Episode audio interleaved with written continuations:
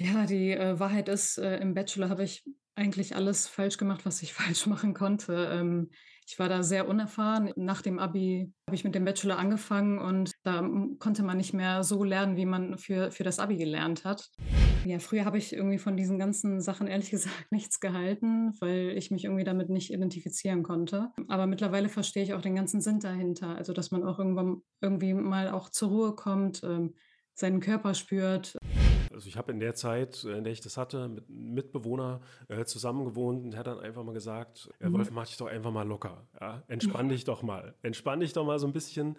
Also im dualen Studium geht es auch darum, dass man die Sachen, ähm, einfach auch nicht auf den letzten Drücker macht. Also zum Beispiel dieses Bulimie-Lernen. Manchmal Kommilitonen gesehen, die dann mit, äh, ganz, äh, dicken Augenringen dann zur Klausur kamen und, ähm, ja, wenn man dann auch nebenbei arbeitet und, äh, dann lange Nächte auch durchmacht, ist es, glaube ich, dann auch nicht so gesund. sondern ich hatte immer Angst vor Referaten und sowas. Ich wusste, wenn ich da jetzt vor der Gruppe stehe, dann bin ich gestresst, ja, dann werde ich rot, dann passiert eben das, was ich hier an Stresssymptomen eben alles schon so erzählt habe. Es geht aus dem Kopf raus, äh, weil da brauche ich halt in dem Moment nicht viel ja, Blut, ich muss nicht groß nachdenken, was mache ich, das funktioniert irgendwie alles automatisch.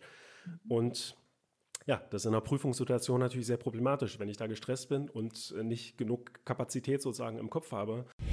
Ähm, ja, Perfektionismus auf jeden Fall. Das ist auch etwas, was man sich eigentlich als dualer Student nicht unbedingt leisten kann, perfektionistisch zu sein. Schönen guten Tag. Heute habe ich jemanden zu Gast mit einem sehr klangvollen Namen, nämlich Dimitra Apazidou. Und Dimitra kennt ihr vielleicht äh, von ihrer Website dualohnequal.de beziehungsweise vom Instagram-Channel, der genauso heißt. Und äh, Dimitra ist Expertin, würde ich mal sagen, für das Thema Work-Life-Study-Balance.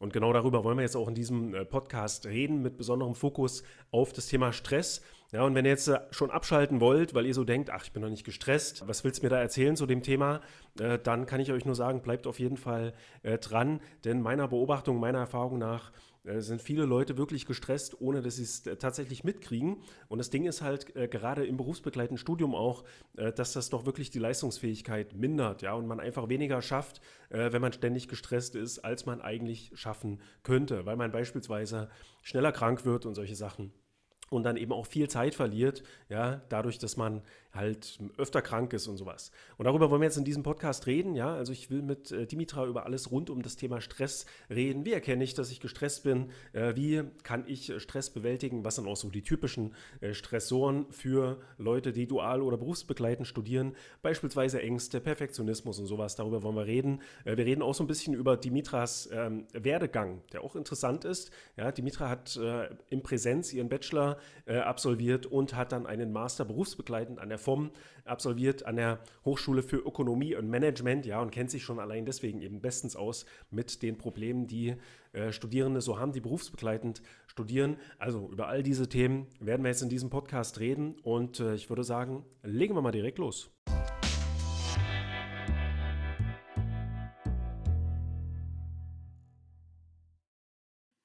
So, Dimi, äh, dann herzlich willkommen im Podcast. Ja, vielen Dank. Hi. Ja, wir wollten oder wollen, werden jetzt äh, ein bisschen über das Thema Stress reden.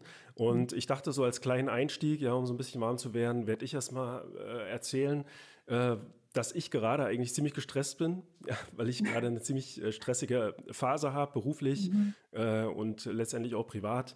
Und äh, bei mir kommen halt gerade sehr viele Sachen zusammen. Ja, jetzt vor allem diese Woche. Äh, diese Woche jetzt äh, habe ich zwei Podcasts aufzunehmen. Ein, einen machen Mhm. wir jetzt gerade. Und äh, diese Podcasts, die sind für mich äh, schon ein gewisser Stress. Also ich freue mich auch mal drauf, ne? aber ähm, da, da ist halt sehr viel drumrum irgendwie so zu tun. Und ich Mhm. habe auch immer ein bisschen Lampenfieber, ja, ganz ehrlich, äh, vor diesen Podcasts auch. Weiß nicht, äh, wie es da richtigen Podcastern geht, die das schon lange machen, so, aber so ein kleines bisschen Lampenfieber hat man vorher immer. Das ist auch so ein Mhm. bisschen Stress letztendlich. Ähm, und dann renne ich hier sozusagen erstmal eine halbe Stunde durch das Büro, wie so ein, weiß ich nicht, angeschossener Tiger oder sowas. Also, und davon jetzt zwei Stück die Woche. Ähm, dann ähm, ja, habe ich noch wirklich alle möglichen anderen Sachen, die die Woche anfallen. Also ich habe noch zwei Meetings, da muss man sich auch mal so ein bisschen äh, drauf vorbereiten. Mhm. Ähm, dann habe ich noch eine, einen Gastauftritt in, einem, in einer anderen Sendung, sage ich mal. Also es ist aber für mich auch eine neue Novum, habe ich auch noch nie Mhm. gemacht. Ja, ich bin in diesem Podcast, in diesem Podcast zumindest hier derjenige, äh, der die Gäste dann so ein bisschen befragt. Diesmal bin ich dann äh, der, der befragt wird. Ja, verursacht auch so ein kleines bisschen Stress bei mir, zumal das technisch auch ähm, sag ich mal, neu ist für mich, ja, äh, Mhm. weil, weil wir das über ein Instagram Live machen. Kenne ich nicht, habe ich noch nie benutzt, ja. Von Mhm. daher muss ich auch erstmal mich dann da einfinden. So, und dann am Wochenende habe ich ein äh, Seminar zu meiner Weiterbildung, die ich momentan mache. Da muss ich auch sehr weit fahren. Also ist auch ein Weg dahin von äh, 300 Kilometern ungefähr, also drei Stunden Autofahrt, äh, Mhm. zwei Übernachtungen, Hotel und alles hinher. Das muss auch irgendwie organisiert werden. Und ja, da kommt dann noch hinzu, dass wir hier intern in der Firma auch gerade an einem äh, eigentlich riesigen Projekt arbeiten, das mir auch wirklich momentan jegliche Freizeit nimmt. Ne? Mhm. Und ähm, da kommen wir dann schon so ein bisschen in das äh, Thema Stress, weil es mir eben dann auch schwerfällt, sozusagen mich zu erholen von dem Stress. Normalerweise kein Problem, aber dadurch, dass ich auch wenig Freizeit habe, sozusagen durch dieses große Projekt und all das, was zu tun ist, ähm, ist es schwierig für mich. Also das mal so als Einstieg. Ja, vielleicht können wir das auch hier und da Mhm. als Aufhänger jetzt benutzen in unserem Gespräch. Und ähm, ja, ich weiß nicht, wie sieht es denn bei dir aus? Hast du jetzt irgendwie in letzter, in letzter Zeit Stress, mehr Stress oder was war so das Stressigste, was, was dir jetzt so die, diese oder letzte Woche widerfahren ist? Ähm, ja, tatsächlich ist es, ähm, dieses Mal auch mein erster Podcast, also mein erster Gastauftritt. Also war ich schon ein bisschen aufgeregt, muss ich sagen. Ich habe mich auch vorbereitet, ähm, ja, so gut ich konnte. Hm. Und, ähm, ja, also ich glaube, es sind immer mal wieder Phasen, die kommen und gehen. Also ich glaube, das ist normal. Jeder hat das, dass man, ja, wenn man irgendwie beruflich irgendwelche Projekte hat, ähm, oder privat vielleicht auch irgendwas ansteht, dass man da mehr oder weniger dann gestresst ist auch, ja. Mhm. Und wir können ja dann im Verlauf auch gleich mal so ein bisschen darüber reden, wie man das merkt, was auch so die Unterschiede zwischen so einem akuten Stress sind, sag ich mal, und einem Mhm. eher chronischen Stress. Aber ich würde sagen, äh, wir reden erstmal so ein kleines bisschen über deinen Werdegang. Ja, der ist ja auch ziemlich Mhm. interessant. Äh, daraus ergibt sich ja dann auch, warum das ein wichtiges Thema jetzt für dich ist. Und äh, deiner Webseite dualohnequal.de habe ich entnommen, äh, du hast einen Bachelor in BWL gemacht, ne? Den hast du aber als normales Präsenzstudium gemacht. Richtig, das war ein Präsenzstudium Vollzeit und, äh, ich hatte mich damals auch, ähm, ja, für einen Job entschieden, Teilzeit. Also, ich habe 2 Jahre dann auch nebenbei als Verkäuferin gejobbt und genau. In Vollzeit äh, sozusagen und dann noch, aber das machen, ich sag mal, das machen ja die meisten oder sehr viele Studierende auch, ne? Da Richtig, nebenher, ja. neben dem Studium äh, noch so ein bisschen ähm, arbeiten. Kommt Mhm. immer drauf an, ja, wie dann die eigene finanzielle Lage ist, ne? Aber wenn man halt viel arbeiten muss, da, das kenne ich aus meiner eigenen Erfahrung, da leidet dann auch so ein ganz kleines bisschen äh, das Präsenzstudium drunter. Ähm, auch wenn man dann anfängt, äh, sozusagen in diesem Nebenjob, den man dann hat, äh, mehr Stunden machen zu können und sowas. Mhm. Äh, ja, das kann ich auch. Das ist so wahrscheinlich für viele auch so die erste Erfahrung äh, von, ja, von, von diesen zwei Sachen, die da aufeinander prallen, nämlich das äh, Berufsleben auf der einen Seite und das, ja, das Studium, äh, das Studium auf der anderen Seite. So, dann hast du ähm, ein Masterstudium, also dein Master, Mhm. hast du das direkt angehangen an dein Präsenzstudium? Ähm, das war nicht direkt nach dem Bachelor. Also, ich habe erst mal 'n bisschen, ähm, Berufserfahrung gesammelt. Ich habe im Bereich Online-Marketing gearbeitet und ja, irgendwann nach 2 Jahren, also im Jahr 2018, habe ich mich dann für das berufsbegleitende Studium an der FOM entschieden. Mhm, okay, du hast an der FOM studiert, da können wir gleich noch mal ein kleines bisschen Mhm. genauer drauf eingehen. Was hast du da für einen äh, Studiengang gemacht? Ähm, das war Marketing and Communication. Okay, also auf dein äh, BWL quasi nochmal aufgesetzt. Genau. Also, ich hatte auch im Bachelor den Schwerpunkt Marketing gehabt. Ähm, das war allerdings ja ziemlich, ähm, theorielastig und, ähm, das Ganze wollte ich noch mal vertiefen in einem praxisnahen Studiengang. Okay. Warum, warum hast du, hast du dich jetzt äh, für ein berufsbegleitendes Studium entschieden? Du hast gesagt, du hast schon ein bisschen gearbeitet dann auch im äh, Marketingbereich und das woll, wolltest du deinen Job nicht aufgeben, oder? Ähm, genau, das auch. Äh, und ich wollte das, dann quasi beides verknüpfen, also die Theorie und Praxis und, ähm, genau, vom die Form ist auch, praxisnah Mhm. und das eignet sich eigentlich total, dass man da irgendwie die Theorie und die Praxis miteinander verknüpft. Und war da auch so ein bisschen die Anforderung da von Seiten deines, ähm, ja, der Firma, an der du gearbeitet hast, so, dass man da möglichst noch einen Master machen sollte, äh, um da irgendwie voranzukommen? Oder war das so eine eigene, ja, aus einer Ähm, ganz eigenen Motivation raus? genau, das war, ähm, aus meiner eigenen Motivation heraus. Ich wollte meine Kenntnisse vertiefen und ich hatte das tatsächlich auch meinem Chef meinem damaligen Chef, ähm, erzählt, dass ich das mache und der fand das der war eigentlich auch cool damit, ja. Okay. Und äh, das hast du dann in derselben Stadt gemacht, in der du gelebt hast, oder musstest du da dann auch immer hin und her reisen, sozusagen in eine andere Stadt? Weil die FOM gibt es ja jetzt nicht in jeder Stadt äh, in Deutschland, aber die hat, ja- Genau. die haben sehr viele Standorte, aber äh, das war dann schon in deiner Nähe, ja. Genau, das war hier in Düsseldorf und ich bin dann immer nach der Arbeit quasi mit dem also wenn dann Vorlesungen anstanden, bin ich dann mit der Bahn, ähm, zur Vorlesung gefahren. Ah, okay. Ja gut, man hat ja zum Glück jetzt nicht jeden Tag dann an der FOM Vorlesungen. Ja, da gibt es ja auch verschiedene Studien oder Zeitmodelle. Ne? Das ist ja auch das Interessante Ja, an der FOM. Äh, weiß ich genau. nicht, Wochenendstudium. Äh, es gibt so ein Blockstudium, glaube ich, ne? dass man da einmal im Semester irgendwie so einen richtigen Block hat mit seinen Mhm. Veranstaltungen. Wie, wie hast du das gemacht? Also ich habe mich für das ähm, Abend- und Wochenendstudium ähm, entschieden.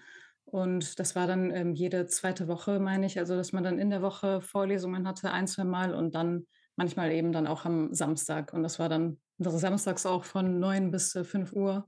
Mm, okay. Also wirklich äh, dann sehr viel zu tun. Und daneben warst du Genau, Vollzeit berufstätig, ja. genau. Also es war ein 9-to-5-Job und ähm, ja, manchmal war das natürlich auch knapp. Also dann saß man bis äh, 17 Uhr im Büro. Man kam dann auch nicht immer pünktlich raus. Mm. Dann war es irgendwie schon Viertel nach fünf und dann hat man sich schon manchmal dann auch abgehetzt, um dann pünktlich um 18 Uhr in der Vorlesung zu sitzen. Und äh, auf deiner Webseite schreibst du ja so ein bisschen, dass du Mhm. ähm, notentechnisch jetzt in deinem ersten Studium, also im äh, BWL-Bachelor, nicht ganz so gut warst. Ne? Mhm. Ich meine, haben vielleicht auch viele, die anfangen mit äh, Studieren direkt nach der Schule, ne? Da muss man auch erst mal so ein bisschen reinkommen. Und die Zeit vergeht ja auch ruckzuck eigentlich in so einem äh, sechs Semester Studiengang. Und ja, mit den Lernstrategien, die man da in der Schule gelernt hat, in der Regel kommt man im Studium nicht mehr ganz so weit. Ne? Da sind schon ein paar andere Sachen gefordert. Ähm, du schreibst aber auch, Mhm. ähm, auf deiner Über mich-Seite, dass du dann viel besser warst ja, im berufsbegleitenden Studium. Äh, kannst du da vielleicht ein bisschen was dazu sagen? Äh, weil ich meine, du hast ja den doppelten Stress eigentlich noch im Vergleich zu deinem ersten Ja. Studium. Was hast du da besser gemacht?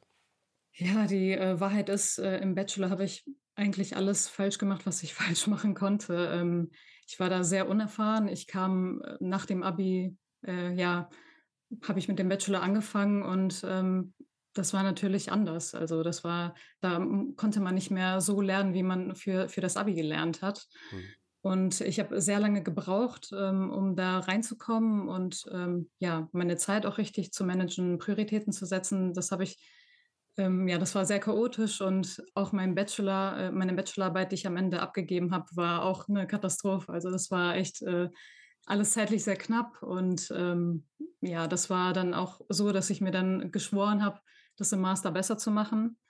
Und das habe ich auch dann als Chance gesehen und ähm, das, was ich dann auch mit der Zeit gelernt habe, ähm, habe ich dann ja im Masterstudium dann angewendet und das hat auch ganz gut funktioniert. So gut im Prinzip, ja, dass, äh, dass du das jetzt auch zu einem größeren Thema für dich gemacht hast, ne? Durch äh, deine Webseite und so Mhm. weiter und das dann eben auch an andere weitergibst. Äh, Mhm. vielleicht reden wir mal noch so ein ganz kleines bisschen über die FOM, äh, die Hochschule für Ökonomie und Management. Also wir hatten Mhm. hier in einem anderen Podcast schon mal das Thema, heißt jetzt nur ein FOM oder FOM, aber das scheint auch Ja, jeder äh, anders zu sagen. Äh, sag auch vom. ja, ja, du hast Mhm. gesagt, sehr praxisnah, ne? Das ist auch so ein bisschen das Image, äh, das sich die Hochschule gibt. Ähm, Mhm. wie hat es dir generell an der FOM gefallen? Also kannst du da vielleicht was dazu sagen?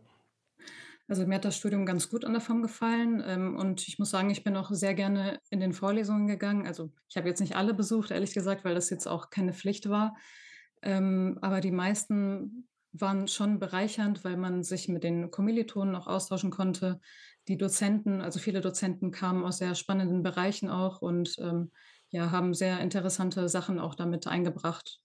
Ja, du sagst jetzt schon was, was ich eigentlich auch noch äh, ansprechen oder fragen wollte, nämlich äh, wie ist denn da der Kontakt zu Kommilitonen? Weil das hat man jetzt im Mhm. Fernstudium nicht. Ja, unsere Zuhörer sind ja Mhm. hauptsächlich hier Fernstudierende Mhm. und äh, an der FOM, das finde ich halt auch gut. Deswegen sage ich halt auch häufig, wer die Möglichkeit hat, äh, irgendwie in Präsenz zu studieren, der sollte das auf jeden Fall machen. Also Mhm. einfach auch schon durch den Kontakt ja zu den Kommilitonen und ähm, Lehrkräften.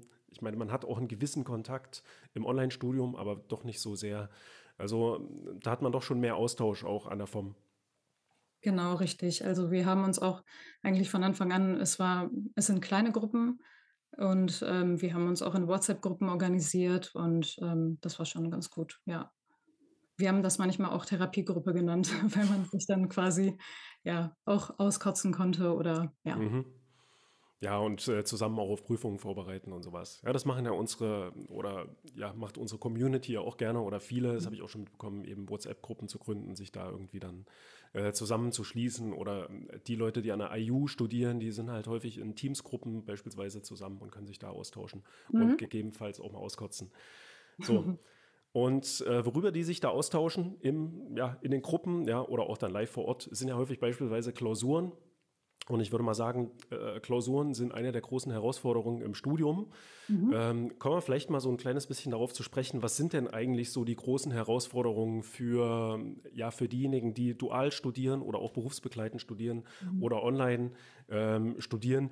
Vielleicht sagst du einfach mal ein bisschen was dazu, wie das für dich war. Ja? Was waren denn in deinem berufsbegleitenden mhm. Studium so die ganz großen äh, Herausforderungen, vor denen da du oder vor denen du da standest? Mhm. Ja, natürlich ähm, auch zu Beginn, ähm, man muss, muss sich irgendwie anpassen. Also der Alltag ändert sich. Man muss sich auch ein bisschen äh, umstrukturieren. Also ich habe geschaut, ähm, wann kann ich lernen? Ähm, da macht man sich schon Gedanken, wann, ja, wann kann ich lernen, wann kann ich meine Freunde treffen, wann kann ich mich generell um die Dinge kümmern, die ähm, parallel noch irgendwie zum Studium und zum Job äh, anstehen. Und ähm, ja, auch natürlich äh, Disziplin, Motivation. Also nicht immer hat man dann irgendwie Lust, nach der Arbeit dann irgendwas für das Studium zu tun. Und ähm, die Zeit vergeht aber auch sehr schnell. Das heißt, wenn du irgendwie mal eine Woche nichts machst, kann es sein, dass du dann ja dann hinterherhängst und ähm, genau. Ja, also so Prokrastination ne, ist ja auch für Fernstudierende ein Riesenthema. Also nicht für jeden sicherlich, ja, mhm. aber für viele, äh, dass man dann einfach gar nicht mehr vorankommt, wenn man dann mal einen Monat lang nichts gemacht hat. Ne? Mhm. ist dann auch super schwer, den Einstieg wieder zu finden. Ich glaube, das ist auch äh, so ein ganz typischer Stressor äh, für, mhm. für Fernstudierende und für Leute, die berufs- äh, oder dual auch studieren. Und äh, da sind wir dann eigentlich schon im Thema Stress. Ja, und da können wir jetzt mal ein Stückchen äh, eintauchen. Also ich hatte schon gesagt, ja, dass ich gerade auch äh, viel Stress habe und Vielleicht reden wir erstmal so ein kleines bisschen darüber, was passiert denn eigentlich bei Stress? Ja, oder was ist eigentlich äh, Stress genau? Weil das ist so ein bisschen für viele, glaube ich, ein schwammiger Begriff. Ja, viele benutzen diesen Begriff auch äh, ohne wirklich zu wissen, ja, was damit eigentlich gemeint ist. Ja, ich bin gestresst. Ja, was, was heißt das eigentlich? Und ich kann so ein bisschen äh, mal überblicksartig äh, so ein paar Sachen sagen, was passiert denn eigentlich äh, bei Stress, mhm. bei akutem Stress, ja, und äh, auch bei chronischem Stress. Und letztendlich ist Stress ja eigentlich eine sage ich mal, praktische Sache, ja, die uns eigentlich erstmal dabei hilft, zu überleben. Ja, also ich äh, laufe ganz gerne mal im Wald, so als kleines Beispiel, also Joggen oder Bergsteigen oder was auch immer.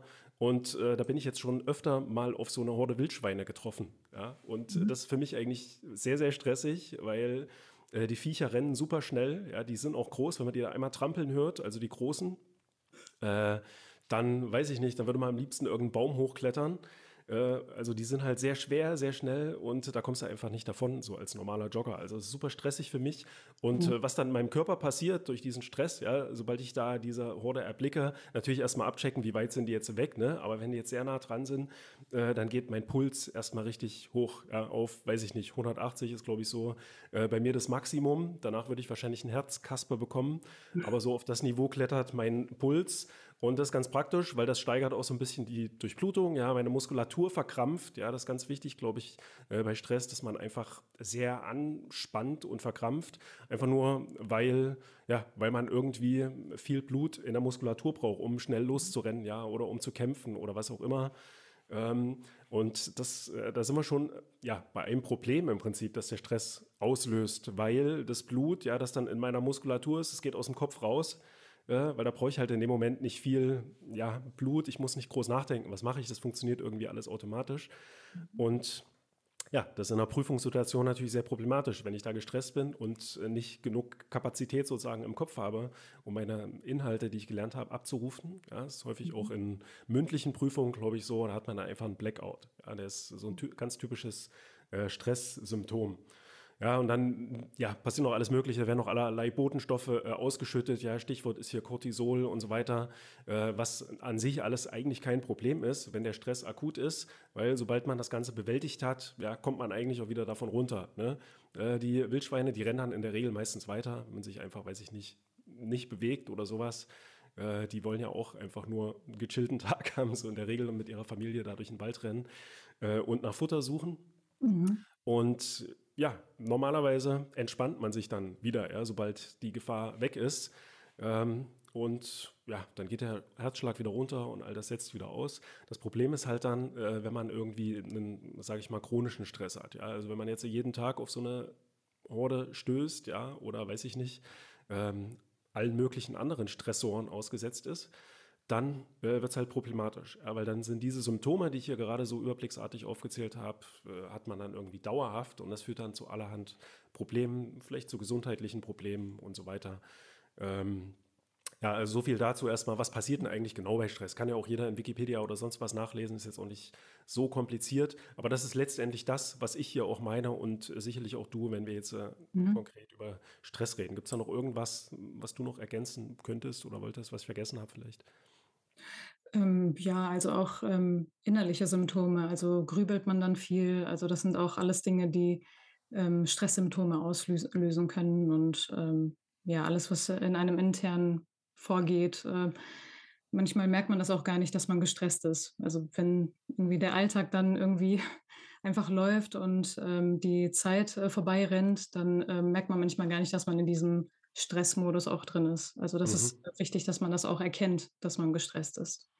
Ja, ich denke mal, das ist auch ein Problem für viele und deswegen rede ich da auch gerne drüber. Ich habe mhm. das auch jetzt im Intro schon gesagt, wo ich dich vorgestellt habe, ähm, weil manche ja, denken sich dann vielleicht so, okay, das höre ich mir jetzt nicht an, ähm, weil ich bin ja sowieso nicht gestresst. Mhm. Ja, aber äh, ja, es ist halt häufig so, und das beobachte ich auch in meiner Umgebung, dass Leute teilweise wirklich sehr gestresst sind. Die leben dann in so einem Dauermodus von auf 180 sein. Äh, mhm. Für die ist das dann Normalität, aber von außen sieht man das ganz gut.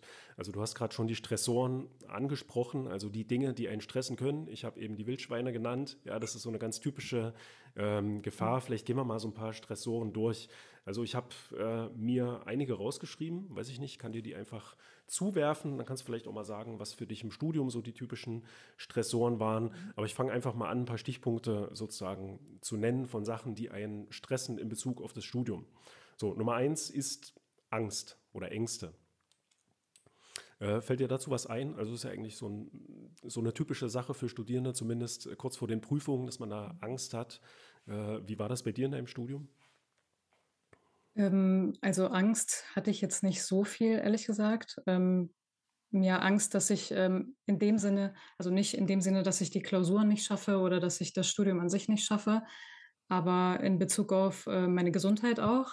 Also ich äh, hatte dir auch im Vorgespräch ein bisschen erzählt, dass ich äh, zu Beginn irgendwie ja einen schwierigen Start hatte, weil ich ähm, ja genau da an dem Punkt, wo das Semester angefangen hat und äh, mein Job, bin ich dann irgendwie im Krankenhaus gelandet und das war für mich irgendwie ähm, ja, ein Gedanke, schaffe ich das gesundheitlich, also dass ich mich nicht stresse und ähm, ja, das war für mich dann quasi wichtig, also dass ich diese Balance auch halte. Also auch so ein bisschen Zukunftsangst. Ne? Das äh, mhm. ist ja auch gerade so in diesen Inflationszeiten und so weiter und Krieg und was mhm. man nicht alles hört. Äh, das sind ja auch so Stressoren. Eigentlich, da braucht man ja nur die Zeitung aufschlagen. Äh, mhm. Dann geht der Puls schon ein bisschen hoch, wenn man da einfach nur so die Nachrichten liest, mhm. Äh, die dann halt häufig auch äh, Angst verursachen oder Klimawandel, solche Sachen. Ähm, für mich war beispielsweise im Studium so eine ganz typische Angst, die ich hatte jetzt nicht unbedingt vor Klausuren, weil da kann man sich irgendwie drauf vorbereiten, mhm. ähm, sondern ich hatte immer Angst vor Referaten und sowas. Ne? Mhm. Weil da konnte ich mich zwar auch drauf vorbereiten, aber ich wusste, wenn ich da jetzt vor der Gruppe stehe, ähm, dann bin ich gestresst, ja, dann werde ich rot, dann passiert mhm. eben das, was ich hier an Stresssymptomen eben alles schon so erzählt habe. Und das war ein super stressiges äh, Sache für mich in meinem Präsenzstudium zumindest und eigentlich auch was, was dann dazu geführt hat, dass ich das Studium ähm, abgebrochen habe. Mhm. Oder halt zumindest nie fertig gemacht habe, weil ich einfach mit diesen Referatssituationen nicht klargekommen bin. Also das ist ein Stressor, die Angst oder Ängste. Äh, ich habe noch einen anderen mir rausgeschrieben, äh, Perfektionismus. Kannst du dazu was sagen? Ähm, ja, Perfektionismus auf jeden Fall. Ähm, das ist auch etwas, was man sich eigentlich als dualer Student nicht unbedingt leisten kann, perfektionistisch zu sein. Also man muss Dinge ähm, fertig machen, man muss äh, Deadlines einhalten und ähm, ich habe schon eine oder hatte auch eine äh, also Tendenz irgendwie perfektionistisch an die Sachen, an manche Sachen ranzugehen. Und da musste ich mich manchmal auch bremsen oder genau, es äh, geht darum, irgendwie dann Prioritäten zu setzen, was ist wichtig, um eine gute Leistung zu bekommen oder was eher nicht. Ja, ich glaube, äh, das Pareto-Prinzip und sowas kann auch so ein bisschen mhm. weiterhelfen, einfach einschätzen zu können, sozusagen, muss ich das jetzt wirklich machen, um da genau. durchzukommen? Genau. Ähm, aber Ja, Perfektionismus auf jeden Fall so ein ganz typischer Stressor, glaube ich, auch, in, auch im normalen Leben, jetzt so unabhängig vom, vom Studium, weil Mhm. perfekt kann man Sachen sowieso nie machen. Ja, Mhm. und ähm, ja, da gibt es sicherlich auch ganz verschiedene Ursachen, warum Menschen perfektionistisch sind. Aber wenn man da so ein bisschen versteht, ja, ob man selber so einen Hang hat zum Perfektionismus, äh, dann, ja, dann hat man schon, denke ich mal, die Möglichkeit, auch so ein bisschen rauszufinden, ob man wirklich äh, durch das Studium äh, gestresst ist. Einen Mhm. anderen Stressor oder einen anderen Stichpunkt, den ich mir aufgeschrieben habe, ist äh, Überforderung. Das, Mhm. ich weiß nicht, wie das bei dir war. Hast du dich in deinem Studium ab und zu auch mal überfordert gefühlt? Ja, definitiv. Ähm, vor allem an Tagen, wo man auch den ganzen, ähm, Tag unterwegs war. Also, die Vorlesung ging dann irgendwie bis 9 oder kurz nach 9. Dann war man auch erst kurz vor 10 oder um 10 zu Hause und dann konnte man auch nicht mehr viel machen. Also, dann habe ich irgendwie vielleicht noch schnell, ähm, mein, äh, ja, Lunchpaket für den nächsten Tag, äh, vorbereitet und das war's dann auch für den Tag.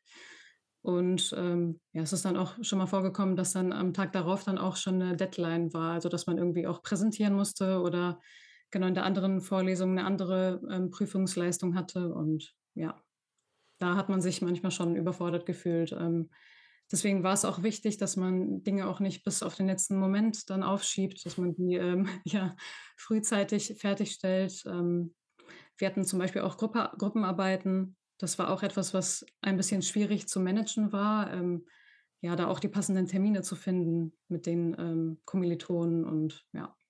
Ist dann wieder der Vorteil im Online-Studium, ne? Da gibt es das nicht so stark. Da hat man Mhm. jetzt auch Gruppenarbeiten eigentlich selten oder auch so feste Termine. So, da fällt ja eigentlich äh, durch das Online-Studium dann schon so ein gewisser Stressfaktor äh, Mhm. für viele auch weg.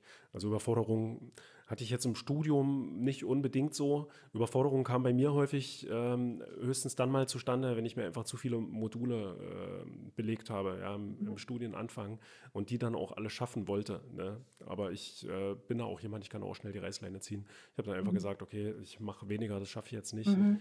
Ähm, aber ein bisschen stressig war das dann doch schon immer. Aber Überforderung, ich habe ja vorhin erzählt, sozusagen, was mich jetzt die, diese Woche, letzte Woche alles ein bisschen gestresst hat. Und da zählt natürlich, oder das ist dann auch wirklich eine Überforderung, äh, die ich da kurzzeitig gespürt habe. Aber ich habe da auch so mein, meine Strategien, äh, wie ich da dann rangehen kann, ja, um das Ganze so ein bisschen zu sortieren, trotzdem bewältigen zu können.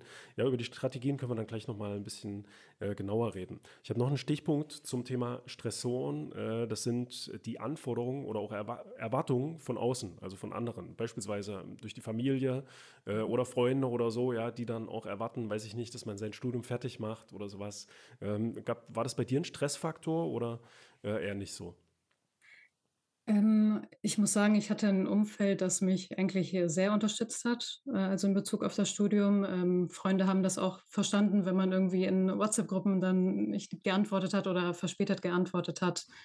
Ähm, aber ja, es kann durchaus vorkommen, dass irgendwie auch die Beziehung darunter leidet. Also, bei mir war war's jetzt nicht der Fall, aber ich habe auch von anderen Leuten gehört, dass, äh, ihre Beziehung leider dann zerbrochen ist oder, ähm, genau, dass das irgendwie nicht so ganz funktioniert hat.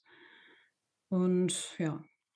Ja, also Anforderungen von außen, denke ich mal, wenn man eine gewisse Reife auch Mhm. hat, dann ist es jetzt nicht mehr so, dass man da, äh, weiß ich nicht, das Studium auf Druck macht, sozusagen, weil das irgendeiner äh, von einem erwartet. Hatte ich häufiger mal so, so eine Phase, wo ich dachte, ich muss das Studium jetzt machen, äh, Mhm. einfach weil es von mir erwartet wird. Äh, aber davon habe ich mich mittlerweile auch ganz äh, frei gemacht. Ne? Also ich Mhm. habe ja auf unserem YouTube-Channel gibt es auch öfter mal den Kommentar, warum habe ich äh, eigentlich gar kein Studium abgeschlossen? Ist halt bei mir so der Fall. Ich habe zwar viele Semester studiert, aber nichts wirklich abgeschlossen. Aber ich musste es eben nicht mehr machen, um irgendjemandem zu gefallen. Ne? Mhm. Außer für mich selber irgendwie. Aber das kann schon ein gewisser Stressfaktor sein. Du Mhm. hast gesagt, Beziehungen, hast du eben auch angesprochen, ist auch ein Stichpunkt, den habe ich mir aufgeschrieben. Mhm. Ähm, Beziehungen können ja auch sicherlich ein Stressfaktor sein für Studierende. Ähm, wenn man eben ja, studiert, viel zu tun hat, nebenher Familie und dann hat man vielleicht noch eine Beziehung, äh, in der es gerade nicht so gut läuft, ne? oder vielleicht auch sogenannte toxische Beziehungen ja, zu, Mhm. ähm, weiß ich nicht, Menschen, Freunden oder auch ehemaligen Freunden, die einen eigentlich nur noch abstressen, die einem nicht so viel Energie geben. Mhm. Ähm, das ist auch so ein klassischer Sch- Stressfaktor eigentlich, ja, auch äh, für Studierende. Kannst du dazu was sagen? Genau. Ähm, toxische Beziehungen, ähm, ja, man muss sich einfach davon abgrenzen können. Man muss einfach, ähm, für sich selber entscheiden, ähm, welche Menschen sind mir wichtig in meinem Leben und welche nicht. Und das ist dann manchmal schwierig, auch die Entscheidung zu treffen, also wem schenke ich meine Aufmerksamkeit, wem nicht. Ähm, aber man kann nicht zu allem Ja sagen und ähm, das ist das, was man lernen muss, dass man auch irgendwie Nein sagen kann. Mhm. Ja, äh, das Problem ist ja gerade, wenn man dann so mitten in einem Studium ist und seinen Vollzeitjob macht und sowas, äh, und dann kommt noch so eine Beziehungskrise auf einen zu, das will ja auch irgendwie bewältigt äh, werden, da muss man dann Abstriche machen.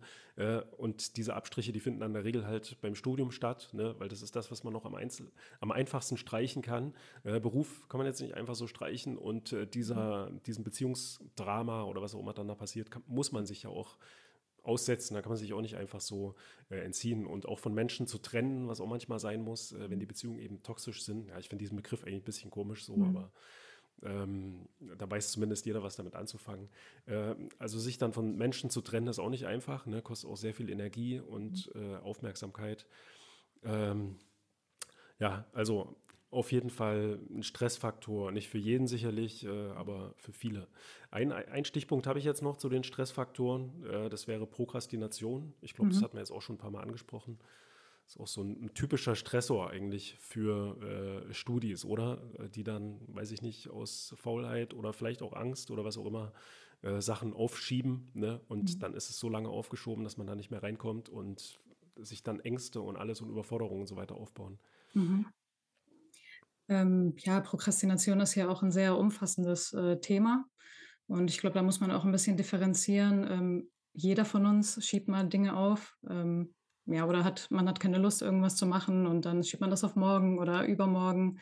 Ähm, aber es kann auch, ähm, pathologisch sein, also wenn das wirklich, äh, zu einem Dauerzustand wird und man dann auch richtig darunter leidet auch, dass man irgendwie nicht, ähm, ja, sich organisieren kann und an die Sachen rangehen kann. Und ähm, das ist auch tatsächlich dann eine Arbeitsstörung. Und ähm, ja, also ähm, in Bezug auf das äh, duale Studium, ja, ähm, natürlich äh, hat man dann Tage, wo man einfach nicht lernen kann nach der Arbeit oder man kann sich nicht konzentrieren und dann hat man den Drang, das aufzuschieben. Ähm, genau. Ja, man muss da sicherlich einfach ein bisschen Strategien entwickeln, um da möglichst schnell wieder in das äh, Thema reinzukommen, in den mhm. Stoff. Aber die meisten kommen damit, glaube ich, ganz gut klar. Also das ist jetzt bestimmt nicht so ein ganz allgemeines Problem. Äh, mhm. Im Fernstudium, im Online-Studium ist halt noch ein bisschen schwieriger. Ja, da hat man eben nicht so viele Kommilitonen, mhm. die einen dann auch mal in äh, Hintern treten oder nicht so starke Deadlines mhm. auch. So eine Deadline ist ja auch ganz hilfreich gegen äh, Prokrastination. Ja. Man lernt dann halt kurz vorher und versucht da dann äh, sich da irgendwie durchzumogeln durch eine Prüfung. Aber ja, ich denke mal, im dualen Studium ist das ein nicht ganz so großes Problem, weil da das Studium mhm. eben ein ganzes Stückchen mehr getaktet ist und äh, auch im berufsbegleitenden Präsenzstudium wie an der FOM. Mhm. Äh, aber für Fernstudierende ist das doch hier und da, so wie ich das zumindest mitbekomme, schon so ein bisschen äh, problematisch. Genau, also im dualen Studium geht es auch darum, dass man die Sachen ähm, einfach auch nicht auf den letzten Drücker macht. Also zum Beispiel dieses Bulimie-Lernen. Mhm. Ähm, ja, man hat manchmal Kommilitonen gesehen, die dann mit äh, ganz äh, dicken Augenringen dann zur Klausur kamen. Und ähm, ja, wenn man dann auch nebenbei arbeitet und äh, dann lange Nächte auch durchmacht, ist es, glaube ich, dann auch nicht so gesund. Mhm, da haben wir noch so einen Stressor, eigentlich äh, mhm. Schlafmangel. Ja, es ist ja mhm. auch äh, nicht ganz so äh, gesund, ist dann aber auch schwierig für Leute, die vielleicht, weiß ich nicht, Kinder haben beispielsweise. Mhm. Ähm, gerade bei kleinen Kindern, äh, da schläft man per se nicht viel. Ne? Mhm. Wenn sie dann ein bisschen älter werden, ist es dann vielleicht ein bisschen einfacher und dann nebenher irgendwie noch zu studieren, äh, das äh, kann schon auf jeden Fall sehr stressig sein. Also jetzt haben wir hier erstmal eine ganze Reihe an sogenannten Stressoren mhm. aufgezählt, ja, Dinge, die einem stressen können in, im Studium. Fällt dir da noch irgendwas ein? Also hast du vielleicht noch irgendetwas, was wir jetzt vergessen haben, was auch super stressig äh, sein kann für Studierende? Also was ich jetzt auch gerne ergänzen würde, ähm, es ist natürlich nicht nur im Studium, also es sind verschiedene Lebensbereiche, die einen auch stressen können. Also auch im beruflichen Umfeld, ähm, zum Beispiel wenn du jetzt irgendwie auch toxische, toxische. Kollegen, Kollegen hast, ja. äh, genau, oder äh, einen toxischen Chef, ja, dann mhm. ähm, sind das manchmal Dinge, die, äh, also wenn du die dann mit nach Hause trägst, dann kann es sich auch auf andere Lebensbereiche auswirken und genau. Dann vor allem ja, auf das Studium, ja. Ja. Ähm, na gut, ich habe ja jetzt schon so ein bisschen erzählt, was passiert denn eigentlich äh, bei Stress genau im Körper. Und äh, du hast ja auch schon gesagt, ne, viele wissen gar nicht so richtig, äh, dass sie gestresst sind. Vielleicht können wir da mal so ein bisschen drüber reden, wie erkennt man eigentlich, dass man gestresst ist? Also wie bekommt man das mit? Also ich habe ja gesagt, den akuten Stress, das ist ja jetzt nicht allzu schwer sozusagen zu erkennen. Ne? Da passieren halt all die Sachen, äh, Puls geht hoch, da reicht es ja auch schon, wenn der toxische Chef irgendwie ankommt ins Zimmer, will da irgendeine Aufgabe äh, von einem. Das beobachte ich hier häufig, häufiger auch mal bei meinen äh, Kollegen. Also ich bin zumindest jetzt aus meiner Wahrnehmung heraus nicht toxisch in dem mhm. Sinne, äh, aber da reicht es schon, ja, ich bin halt äh, der Chef in dem Moment, ich sage halt, was äh, passiert oder passieren sollte. Und äh, da sehe ich dann schon mal, wie der Puls dann schon so ein kleines bisschen äh, hochgeht. Und ich glaube, bei richtig stressigen Menschen ja, auf Arbeit, da geht das natürlich dann krass hoch bei vielen. Mhm. Ja, und äh, ich glaube, problematisch wird es, wenn man dann äh, ja, es nicht hinbekommt, irgendwelche Konflikte zu lösen und eben ja sozusagen dauerhaft dann mit bestimmten Menschen beispielsweise zusammenarbeiten muss äh, oder so Stressoren äh, ausgesetzt sind. Und ich glaube, dieses Dauerhafte, das ist dann eben schon ein bisschen schwieriger zu erkennen. Ne? Mhm. Ähm, vielleicht können wir da mal ein bisschen darüber reden. Ja? Wie erkennt man das, äh, dass man vielleicht auch chronisch äh, gestresst ist? Also ich habe hier auch mal so ein paar Sachen äh, aufgezählt, die ja, die mhm. ich jetzt so hätte, aber vielleicht sagst du einfach erstmal so ein bisschen was dazu. Wie, wie kann man das erkennen, dass man chronisch äh, gestresst ist? Mhm. Ähm, ja, Stress wirkt sich total unterschiedlich aus, also sowohl körperlich als auch psychisch, glaube ich. Ähm, ich kann nur von meinen Erfahrungen sprechen. Also ich habe auch schon mal einige Sachen erlebt äh, durch Stress, also dass ich dann irgendwie ähm, Schlafstörungen hatte in bestimmten Phasen, dass ich dann teilweise auch Albträume hatte oder ganz äh, unruhige Schlafphasen. Mhm.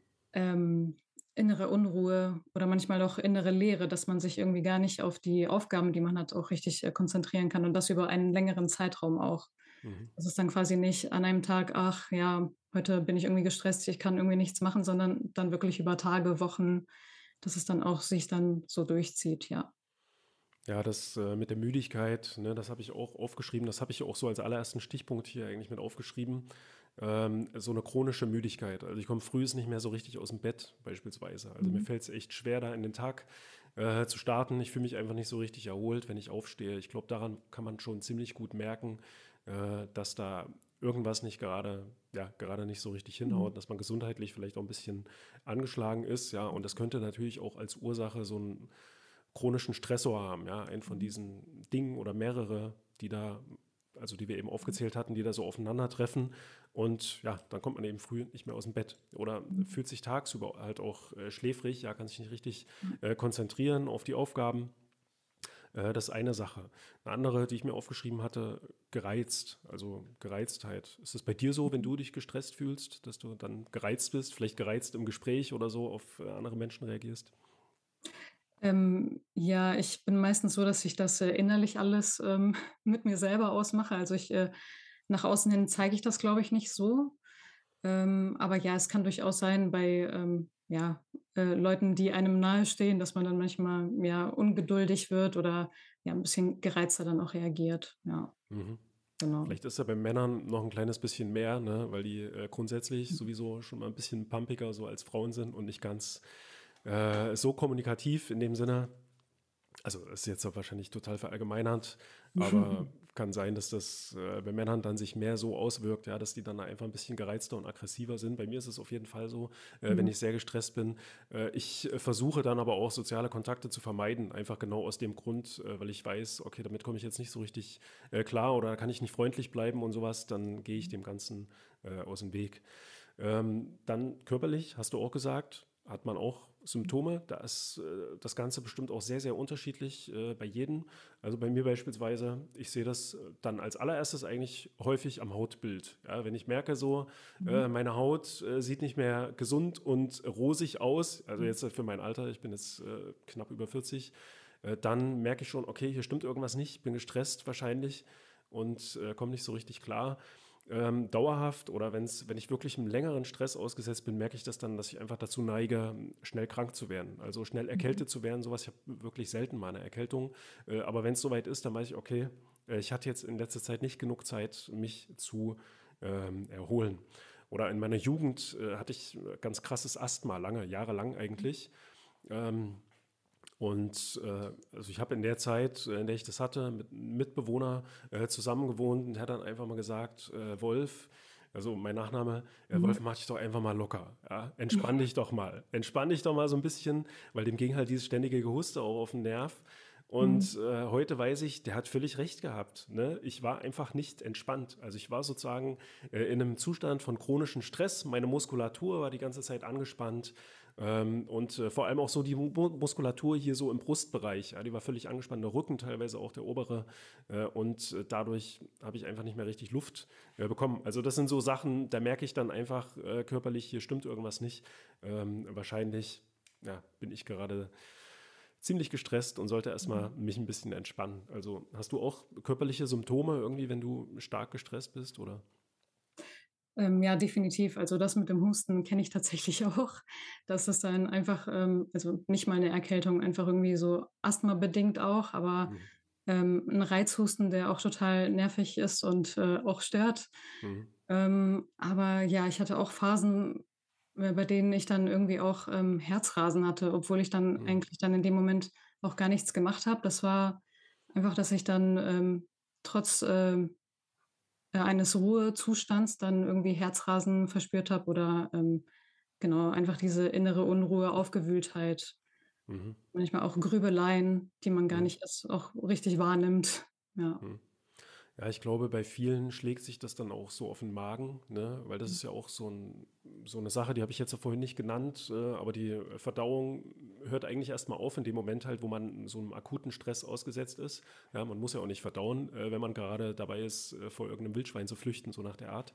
Ähm, und äh, so wirkt sich das dann, glaube ich, auch bei vielen aus. Jetzt äh, bei mir nicht so, äh, aber dass man einfach Verdauungsprobleme bekommt. Ne? Vielleicht Übelkeit und solche Sachen mhm. äh, und alles, was so dazugehört, ist, glaube ich, auch so eine ganz typische Sache, wo man dann schon mal gucken sollte, ja, bin ich gerade in einer Phase, wo ich mich von Stress nicht richtig ähm, erholen kann.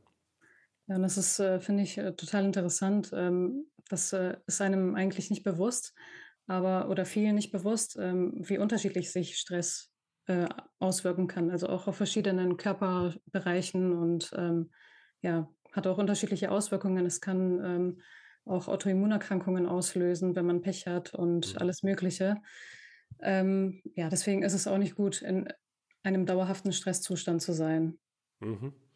Also ich habe jetzt noch ähm, noch eine Sache, die habe ich mir jetzt noch als Stichpunkt aufgeschrieben, äh, emotional, da kann man es vielleicht auch ein bisschen beobachten, kommt auch auf die Persönlichkeit drauf an, äh, aber ähm, man neigt, oder bei mir ist es dann so, dass ich dazu neige, wenn ich wirklich lange gestresst bin, äh, dass ich dann ein bisschen emotionaler werde.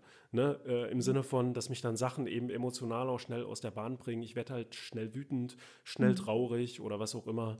Äh, daran merke ich dann auch mal so ein bisschen, okay, ich bin gerade ganz gut gestresst, mhm. Äh, sollte mich vielleicht mal ein bisschen mehr entspannen. Äh, Verspannung zum Beispiel ist auch so, ein, so eine Sache, ne? körperlich äh, Rückenschmerzen mhm. und sowas, ne? was dann eben auch so durch dieses ständige Angespanntsein, weil man denkt, äh, dass man sich vor irgendwas schützen muss, äh, ja. ja. auf Stress hinweist.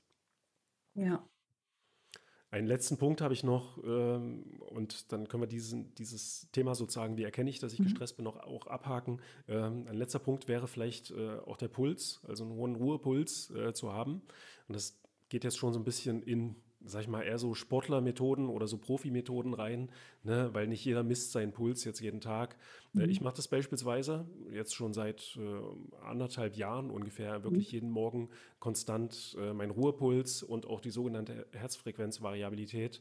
Also ich weiß nicht, ob dir das was sagt, aber ich will da jetzt auch nicht zu sehr ins mhm. Detail gehen, aber das ist so ein bisschen eigentlich ja, ein Marker dafür, wie äh, mein Nervensystem momentan gepolt ist. Ja? Ob ich gerade wirklich in einem sehr entspannten und erholten Modus bin oder ob ich wirklich sehr gestresst mhm. bin. Äh, jeder, der sich dafür interessiert, der sollte einfach mal googeln und vielleicht bei Wikipedia äh, Herzfrequenzvariabilität nachlesen. Aber der Ruhepuls, der reicht schon so ein bisschen. Also ich merke, in sehr gestressten Phasen geht er wirklich ganz gut hoch.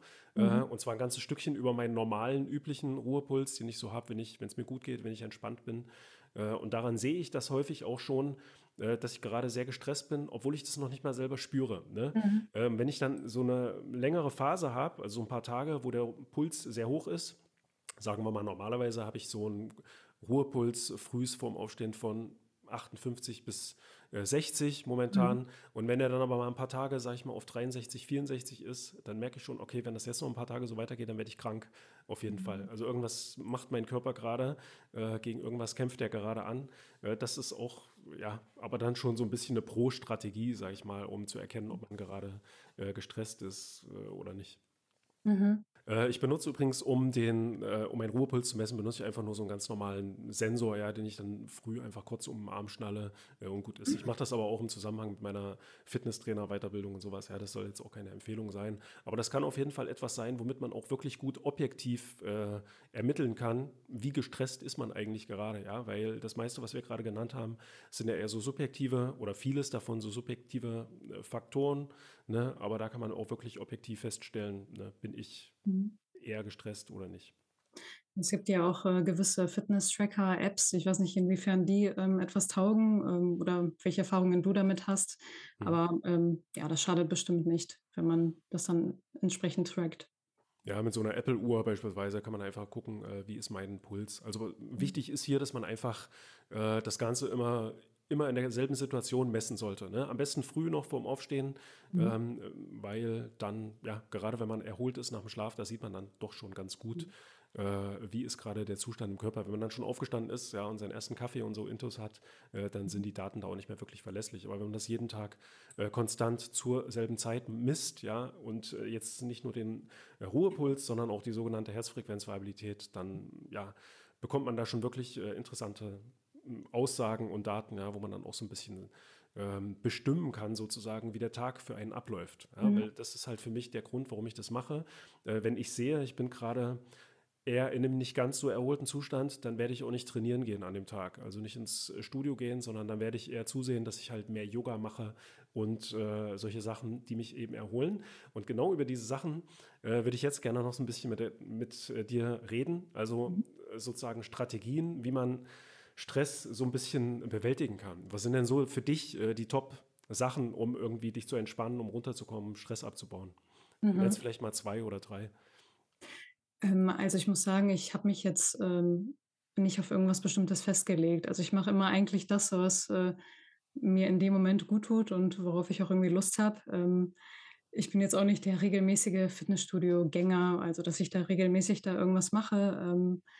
Aber ich habe auch auf, auf jeden Fall verschiedene Dinge ausprobiert. Also sei es ähm, jetzt irgendwie ähm, ja ein paar Meditationsübungen, Atemübungen. Und ähm, ja, früher habe ich irgendwie von diesen ganzen Sachen ehrlich gesagt nichts gehalten, weil ich mich irgendwie damit nicht identifizieren konnte.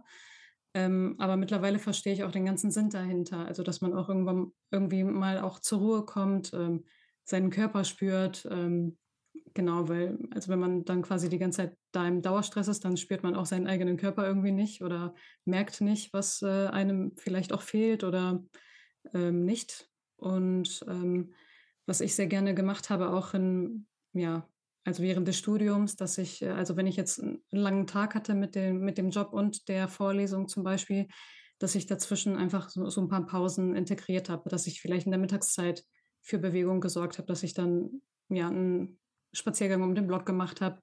Das war dann für mich wenigstens etwas Bewegung, die ich dann in den Tag damit hinein integrieren konnte. Und das tat mir echt sehr gut. Also Spaziergänge ähm, haben auf jeden Fall meinen Kopf dann auch frei gemacht ähm, für mhm. Neues. Und ähm, ja, ja, Spaziergänge habe ich mir auch aufgeschrieben und äh, du sagst auch, also es geht ja immer so ein bisschen Richtung Körper, was du gerade gesagt hast. Ne? Mhm. Man sollte einfach äh, versuchen, sich so ein bisschen zu bewegen. Fitnessstudio hast du angesprochen. Also ich glaube, äh, Fitnessstudio kann man sich nicht wirklich entspannen. Ne? Also wenn man mhm. da jetzt wirklich hart trainiert äh, oder sowas, äh, da ist keine Entspannung möglich. Das ist einfach nur noch ein zusätzlicher Stressor. Deswegen habe ich eben auch gesagt, ich lasse mhm. das sowas dann weg, wenn ich merke, ich bin ein bisschen äh, gestresst und diese mhm. leichte Bewegung, ja, diesen leichten Sport, äh, Yoga, Mobility-Übungen, Stretching, solche Sachen, das kann man alles zu Hause machen.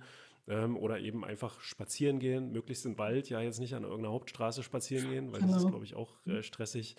Ähm, weil Lärm ist auch so ein ganz typischer Stressor. Ja, ist man jetzt im Studium vielleicht nicht so ausgesetzt, äh, aber jeder, der an der Hauptstraße vielleicht wohnt, äh, der weiß das vielleicht. Ja, auf, man kriegt es dann nach einer Weile nicht mehr mit, aber es stresst einen immer so ein bisschen.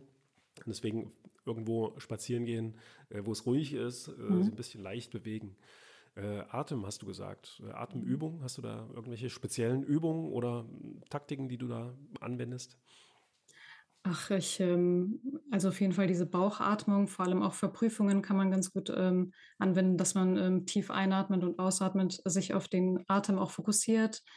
Ähm, das hilft auch tatsächlich in Stresssituationen. Mhm. Und äh, ansonsten probiere ich einfach Verschiedenes aus. Also ob das jetzt äh, irgendwelche Videos bei YouTube sind oder ähm, ja, Podcast-Folgen höre ich mir auch sehr gerne an.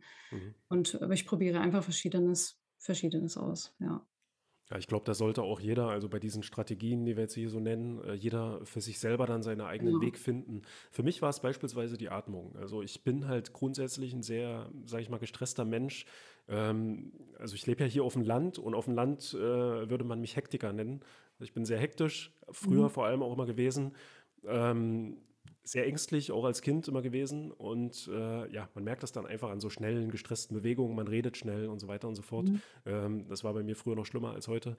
Äh, und ich habe das äh, gut bewältigen können, glaube ich, dadurch, dass ich gelernt habe, mehr meine Atmung zu kontrollieren. Mhm. Also ich hatte eben schon diese sogenannte Herzfrequenzvariabilität äh, angesprochen. Ich habe hier so ein kleines äh, Gerät, mit dem, oder habe ich das lange trainiert, also das hier, mhm. dieses Gerät, das heißt M-Wave. Ja, das ist so ein Clip, ne? den macht man sich dann hier ans Ohr und der misst letztendlich einfach nur den Ruhepuls und die sogenannte Herzfrequenzvariabilität. Und äh, dann bekommt man hier so ein Biofeedback. Mhm. Äh, und wenn man wirklich eine gewisse Zeit halt ganz langsam und ruhig atmet und wirklich äh, nur noch ein paar Atemzüge äh, die Minute, ja, also nicht mehr so flach atmen, sondern schön im Bauch, wie du es gesagt hast, mhm. ähm, dann äh, gibt das hier langsam so ein positives Feedback äh, von sich nach einer Weile. Dann hat man einen Balken, das, ja. das wird dann grün. Und äh, so auf diese Art und Weise konnte ich erstmal überhaupt lernen, wie schnell ich eigentlich wirklich die ganze Zeit atme. ich habe es lange damit geübt. Mittlerweile brauche ich das nicht mehr.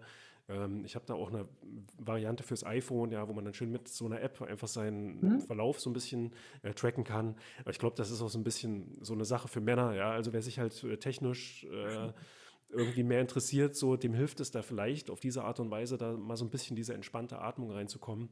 Ich habe wirklich viel damit geübt und äh, heute ist es so, wenn ich äh, wirklich äh, so einem ganz akuten Stress ausgesetzt war, ja, wie dieser Horde Wildschweine, die ich jetzt schon ein paar Mal genannt habe, äh, dann schaffe ich es halt durch meine Atemtechniken einfach auch ruckzuck wieder runterzukommen. Ne? Mhm. Äh, oder emotionaler Stress auch. Das hatte ich neulich erst so, ähm, so ein bisschen Beziehungsstress, der wirklich auch super emotional für mich war.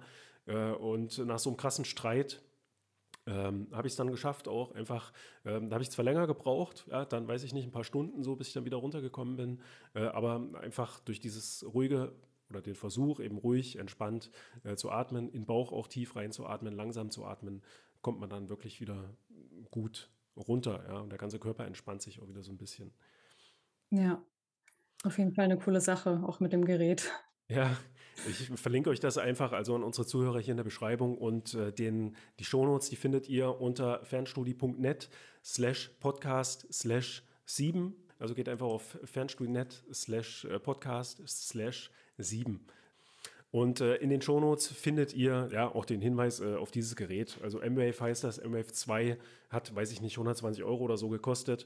Und äh, für diejenigen von euch, die wirklich arg mit Stress zu tun haben, vielleicht auch mit Burnout und sowas, ähm, ja, mein Tipp, äh, beschäftigt euch wirklich mal mit Atmung, ja, mit Boxatmung und all diesen Atemtechniken, äh, die es gibt. Ähm, und Atmung, das geht dann auch so ein bisschen Meditation rein. Hast du da Erfahrung, was Meditation angeht? Also nicht wirklich. Also ich bin da jetzt keine Expertin, was Meditationen angeht. Ähm, äh, aber ich habe früher zum Beispiel immer gedacht, dass es irgendwie auch darum geht, ähm, ja, nicht zu denken oder äh, an nichts zu denken. Aber darum geht es, glaube ich, gar nicht. Ähm, es geht einfach darum, dass man ja, zur Ruhe kommt, ähm, ja, entspannt, vielleicht auch die Gedanken, die irgendwie auftauchen, ähm, beobachtet und ähm, ja. Denke ich mal auch. Also es gibt ganz viele verschiedene Arten von Meditation. Äh, ich habe Meditation häufig als Kreativitätstechnik beispielsweise genutzt, aber ich benutze das auch mal, um mich äh, so sehr zu entspannen, dass ich äh, besser schlafen kann, mhm. dass ich irgendeine Krankheit schneller ausheilen kann und sowas. Also da gibt es ganz viele Wege, aber Meditation ist auch nicht ganz so einfach zu lernen. Ich glaube, da ist Atmung äh, mhm. der einfache Weg, erstmal zu lernen zu atmen. Ja, da kann man einfach in seinen Tagesverlauf mal fünf, zehn Minuten oder so einbringen, die man einfach mal entspannt atmet. Für Meditation braucht man dann immer schon ein bisschen äh, mehr mhm. Zeit, aber wer sich dafür interessiert, ne, das ist, glaube ich, auch ein guter Weg, ein sehr, sehr guter Weg sogar, äh, auch durch Studien belegt und sowas, äh, mhm. wie man sein Stresslevel äh, senken kann. Äh, Mindfulness hast du, glaube ich, angesprochen oder hast du da äh, auch was dazu gesagt? Also, dass man ähm, einfach versucht, so ein bisschen einen Moment äh, zu kommen. Genau, so direkt habe ich es nicht angesprochen, aber genau Mindfulness, ähm, Achtsamkeit, genau einfach, dass man, ähm, auf sich achtet oder sich auch immer dann auf eine Sache vielleicht auch konzentriert, ähm, was man macht. Äh, weil ich glaube, das habe ich auch nicht erwähnt, ähm, zum Beispiel, ähm, Multitasking ist auch etwas, was einen, mega stressen kann und, Mhm. ähm, ja, ich hatte auch, ähm, Kommilitonen, die dann teilweise in der Vorlesung noch, äh, irgendwelche E-Mails bearbeitet haben, verschiedene Tabs offen hatten. Ähm, genau, ich will jetzt nicht vom Thema abweichen, aber genau darum geht es, dass man einfach, ähm, im Moment sich auf eine Sache konzentriert und auch auf das Essen, also gesunde Ernährung. Dann, ähm, konzentriere ich mich auf meine Mahlzeit, ähm, und, ähm, lerne danach erst oder genau, dass man nicht irgendwie alles so versucht, gleichzeitig zu machen. Mhm. Einfach mal das Handy auch ausmachen, ne? Und sich da Genau. einfach mal beim Spazierengehen auch, äh, vielleicht mal nichts zu hören dabei, also keine Musik, kein Podcast, einfach mal zu hören, was man in der Umgebung hört. Das hilft mir auch gut, äh, um einfach, auch wenn ich laufen gehe beispielsweise, Mhm. äh, um ja so ein bisschen runterzukommen, einfach um mich äh, einfach noch mehr zu entspannen, weil man hat dann doch schon so die Tendenz, selbst ja, wenn man denkt, man entspannt sich gerade, dann da mit dem Handy irgendwie zu sitzen, ne? Da liest man dann Mhm. wieder allerlei schreckliche Nachrichten und auf Instagram posten alle möglichen, alle Leute, äh, das, ja, wie toll doch ihr Leben ist und so weiter. Das ist vielleicht auch so ein Mhm. Stressor. Und äh, Mindfulness hilft da, glaube ich, einfach mal wirklich abzuschalten und äh, mal versuchen, in den äh, Moment zu kommen. Ich mache das häufig ja, in Verbindung mit Yoga. Also ich mache jetzt nicht in dem Sinne Yoga. Ich Mhm. kenne mich da eigentlich mit Yoga gar nicht aus, äh, außer so die typischen Sachen. Aber ich mache halt viel Stretching, einfach nur im Zusammenhang mit dem ganzen äh, Training, was ich so mache. Und ich denke mal, da sind auch ein paar Übungen dabei, die aussehen wie irgendwelche Yoga-Übungen. Und äh, das hilft mir auch abends mal krass äh, wieder mich zu entspannen und ich schlafe auch viel besser, ja, wenn ich da einfach abends noch mal eine halbe Stunde irgendwie mich dehne, ja, und dann versuche auch so in dem Moment irgendwie zu sein, meinen Körper so ein bisschen zu spüren. Ähm, weiß nicht, ob das für dich ein Thema ist. Äh, Fitnessstudio hast gesagt, ist jetzt nicht so ein Thema, Mhm. aber Yoga und sowas, äh, kannst du da vielleicht noch was dazu sagen? Ja, den finde ich auch absolut super. Also, das mache ich auch tatsächlich sehr gerne, weil ja auch mit, äh, Bürotätigkeiten Tätigkeiten und Studium dam damals auch vor allem, ähm, ich habe dann teilweise über 10 Stunden dann gesessen und, ähm, ja, sogar mehr, ja, mit 4 Hm. Stunden Vorlesung oben obendrauf. Ja, das war auf waren auf jeden Fall, ähm, sehr viele Stunden sitzen und, ähm, ja, man ist dann auch irgendwie verspannt oder, ähm, fühlt sich irgendwie generell, ja, nicht so wohl dann. Und wenn man sich dehnt oder irgendwie, ja, dann auch ein bisschen Bewegung in den Alltag mit einbringt, dann fühlt man sich ganz anders dann schon danach. Also, man merkt auf jeden Fall, dass es gut tut. Und man kann das ja auch schön mit Atmung kombinieren. Ne? Das ist ja beim Yoga, glaube ich, wichtig, dass man auch, also nicht einfach nur so seine Übungen macht äh, und da schnell durchrattert, Mhm, äh, genau. sondern dass man wirklich, auch wenn man in die Dehnung kommt von irgendeinem bestimmten Muskel, äh, sich da wirklich richtig ganz entspannt reinatmet und äh, mit jedem Atemzug, also jedem sehr langsamen Atemzug, äh, Mhm. dann mehr und mehr den Muskel entspannt. Da merkt man auch so richtig, äh, wie man entspannt. Ja, wer sich dafür interessiert, wie man seine Muskulatur entspannen kann, der guckt sich vielleicht einfach mal, nur mal so eine Technik wie progressive Muskelrelaxation an oder sowas. Ne, da kann man das auch ein bisschen üben. Da gibt es auch so ja, geführte äh, sozusagen, also CDs, ja, also, obwohl CDs gibt es ja heutzutage nicht mehr, aber auf YouTube wahrscheinlich auch so geführte Meditationen, ja, wo man dann so ein bisschen lernt, äh, jeden einzelnen Muskel für Muskel zu entspannen, so vom Gesicht ausgehend, ja, äh, bis in die Zehenspitzen. Ähm, das ist, glaube ich, auch für Leute, die richtig gestresst sind, eine ganz gute Strategie am Anfang. So, jetzt haben wir jede Menge Strategien zur Stressbewältigung äh, besprochen. Es gibt sicherlich noch viel mehr und jeder muss da seinen ganz eigenen Weg gehen. Ähm, als letztes noch eine Frage an dich oder vielleicht äh, auch so noch mal kurz aus meiner Erfahrung heraus. Äh, ich habe gemerkt, ja, aber ich habe eben auch ein ein Burnout eigentlich vor vielen Jahren erlitten. Deswegen habe ich mich mit diesem Thema auch so intensiv auseinandergesetzt. Äh, Ich habe aber gemerkt, dass ich auch versuche, stark Stress zu vermeiden. Ne? Also, dass ich auch stark Sachen aus dem Weg gehe, von denen ich denke, ah, das ist jetzt zu stressig. Ähm, was denkst du davon? Ist es so gut, irgendwie äh, immer Stress um jeden Preis zu vermeiden? Oder sollte man sich vielleicht auch mal gezielt äh, Stress aussetzen? Mhm. Ähm, ja, das ist, äh, 'ne interessante Frage und ich finde, das ist auch schwierig, jetzt, äh, 'ne konkrete Antwort darauf zu geben. Also, ich hatte mich damals auch mit meinem Arzt zum Beispiel auch darüber unterhalten und mein Arzt meinte damals auch zu mir: „Ja, du kannst irgendwie Stress nicht komplett vermeiden. Also, es ist nicht möglich. Jeder hat Stress im Alltag und, ähm, ja, es geht einfach nur darum, dass man, ähm, sich dementsprechend dann auch regelmäßig Pausen gönnt und ähm, ja, seinen individuellen Ausgleich dann auch findet. Also wenn es nicht mehr geht, dann macht man eben einen Cut und ähm, macht dann ein bisschen später weiter. Und genau, also es, äh, Stress kann man nicht komplett vermeiden. Ja, und ich denke mal, es ist ja auch wichtig, immer so ein bisschen an so Stress zu wachsen, sozusagen. Also beispielsweise, wenn man in die Sauna geht, das ist ja auch erstmal ein Stress äh, für den Körper, so diese krasse Hitze. Und äh, man mhm. passt sich dann da so langsam drauf, also dran an und dann, mhm. ähm, dann wird man widerstandsfähiger einfach äh, gegen, gegen die Hitze beispielsweise, ja, und äh, mhm. erträgt dann einfach mehr. Und ich glaube, in dem Sinne ist es auch wichtig, dass man sich auch schon mal so gezielt Stress aussetzt oder ein starkes, intensives Training im mhm. Fitnessstudio äh, man muss sich dann halt einfach nur wieder davon erholen, dem Körper die Chance geben, äh, mhm. sich daran anzupassen und dann äh, ist es, ja, denke ich mal, gut. Aber wenn man jetzt wirklich um jeden Preis mal jeden Stress vermeidet, so, dann mhm. hält man irgendwann gar nichts mehr aus. Ne? Dann ja. ähm, kann man sich gleich einschließen und einfach nichts mehr äh, tun. Genau, diese Unterscheidung ist auch wichtig, was du gerade erwähnt hast. Also es gibt positiven und negativen Stress. Also ich glaube, Eustress und Distress. Mhm.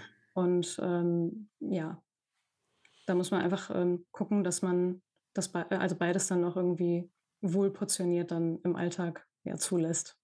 Ja. Und auch so diese möglich oder rausfindet sozusagen, was man jetzt nun genau tun sollte, wenn man so einem ganz chronischen, starken Stress ausgesetzt war, wie man da sofort äh, wieder runterkommen mhm. äh, kann. Und wenn man das lernt, das habe ich eben auch so durch meine Atemtechniken gelernt und auch so ein bisschen durch dieses Gerät, äh, mhm. steigert man halt seine Resilienz. Ne? Und da würden wir jetzt aber schon ein anderes oder ein Thema reinkommen, was da anschließt, äh, das Thema Resilienz.